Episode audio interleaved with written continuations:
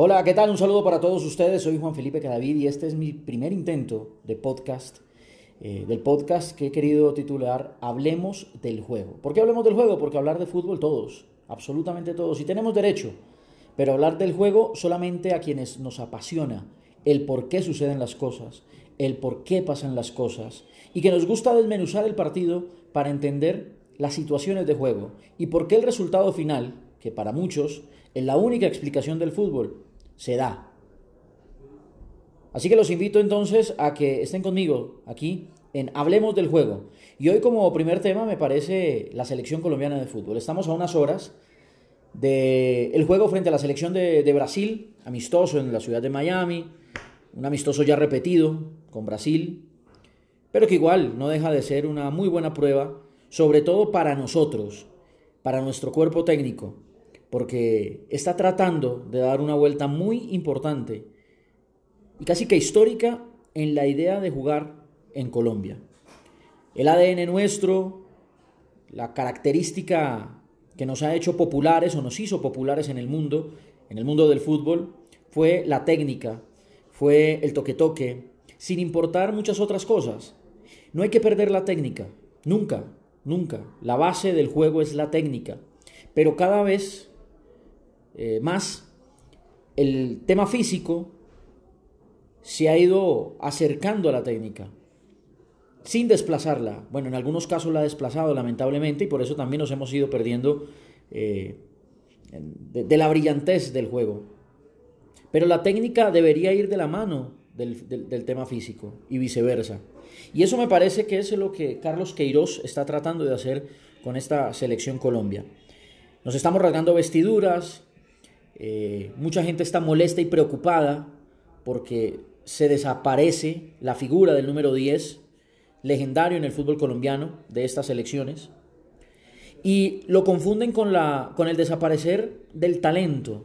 El talento es una palabra, la palabra talento es, abarca muchas cosas, porque hay talento para defender, hay talento para atacar, hay talento para crear, hay talento para destruir, hay talento para generar. Estoy hablando de fútbol, ¿no? Todo necesita de un talento especial.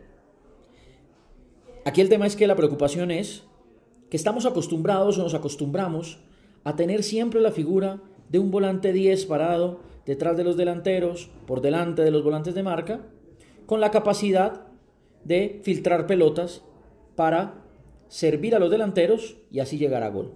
Pero el mundo del fútbol ha dado una vuelta y ha cambiado. Y hoy el tema físico es primordial para ganar. El último campeón del mundo, la selección de Francia, sin perder talento, sin perder talento, le dio muchísima importancia a lo físico. Y veíamos jugadores capaces de hacer carreras de 40, 50, 60 metros y de regresar si se perdía la pelota. O que eran capaces de chocar contra rivales igual de fuertes a ellos y no perder y no desestabilizarse. A eso tenemos que llegar, a eso tenemos que llegar. Y nuestro referente en Sudamérica es Brasil. Y a Brasil le ha costado mucho y a Brasil le hemos criticado mucho el abandonar, entre comillas, el yogo bonito.